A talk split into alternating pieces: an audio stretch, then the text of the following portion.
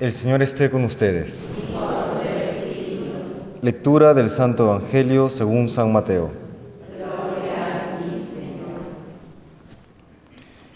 En aquel tiempo llegó Jesús a la otra orilla, a la región de los Gerasenos.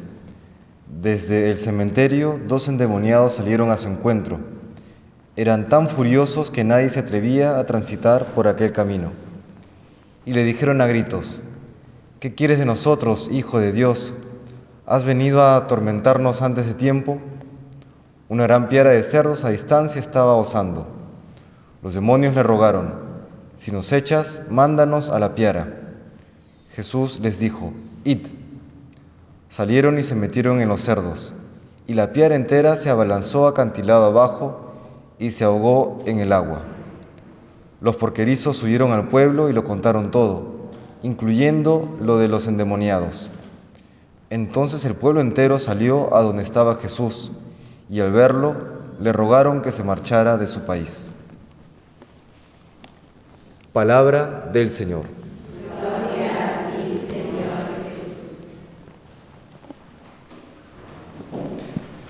Impresiona este Evangelio porque creo que es el único caso, por lo menos en la Sagrada Escritura, en el que ocurrido un milagro, luego los testigos de este milagro le suplican a Jesús que se marche. No hay ciertos elementos del contexto que nos ayudarán a comprender mejor lo que ha ocurrido y cómo lo podemos aplicar también a nuestra vida. En la época de Israel de entonces, aún para los judíos más observantes el día de hoy, el comer cerdo es algo prohibido. Esto porque se le consideraba un animal impuro. Y estos porquerizos, estas personas que criaban a los cerdos, pues lo hacían faltando a la ley de Dios. Y se entiende que todo este pueblo de Gerasa pues tenía esta tendencia, no, no era un, pueblo que destacase por su fidelidad a la ley judía. En este contexto pues Jesús realiza el milagro y estos demonios le piden salir de los endemoniados, ir a los cerdos y entrando a los cerdos pues terminan ahogándose luego en, el agua, ¿no? ¿Qué es lo que ocurre? Pues el que Jesús venga a nuestras vidas, el que, el que entre en nuestra vida y, transforme toda ella, tiene un precio. El precio es el dejar el mal. Y otras veces pues implica también ciertos problemas, cierta incomprensión, eh, ponernos en una situación que quizá eh, no elegiríamos en un primer momento, pero es que es así, la fidelidad, y, no solamente la fidelidad a Dios, sino que la fidelidad al esposo, la fidelidad a, un compromiso, siempre tiene un, precio a pagar, digámoslo así. Una persona que decide... Eh, por ejemplo, estudiar algo en la universidad implica que va a tener que esforzarse, va a tener que dejar quizá de ir a fiestas, a reuniones, a ciertos compromisos sociales para poder ser un buen profesional. Una persona que practica alguna disciplina deportiva, si quiere destacar, tiene que entrenar, tiene que someterse a cierto régimen alimenticio, realizar, eh, levantarse temprano para entrenar, sin dejar de hacer lo que le toca en el día a día, y así. Una persona casada que quiere ser fiel a su matrimonio, pues tendrá que adaptar su vida también a ciertas preferencias, por lo menos a las preferencias legítimas del cónyuge. Una persona que está en la vida religiosa tendrá que ser eh, fiel a las reglas de la comunidad y también tendrá que ser fiel, por ejemplo, a la, convivencia, ¿no? que que sabemos que no es color de rosa, ¿no? No todos tienen el temperamento que quisiéramos, no todos reaccionan como quisiéramos.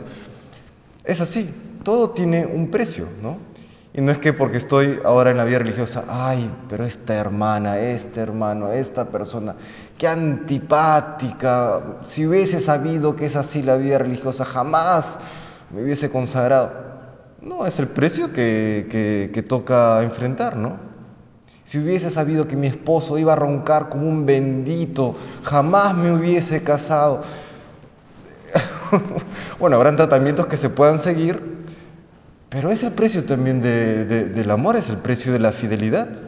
Todo tiene un precio, en el sentido de un precio a pagar, no es que todo pueda ser comprado, eso sabemos que no, pero todo tiene un precio. El seguir a, Cristo, hay que renunciar a aquello, primero a aquello que, es pecado, aquello que es malo, aquello que es intrínsecamente malo. ¿no? Luego habrá que renunciar también, ese es el precio a pagar, habrá que renunciar a lo no conveniente, ¿no? porque si bien hay cosas que son, eh, son un bien en general, para mí ya no me convienen, a mí ya no me hacen bien, ¿no? a mí ya no me hacen bien. Ir a, por ejemplo, en mi caso, eh, ir, por ejemplo, a una discoteca en sí mismo no es nada malo, una discoteca sana, por supuesto, pero ya en el estado de vida asumido, pues ya no conviene. Entonces, siempre hay un precio a pagar. Eso nos recuerda hoy el Señor, ¿no?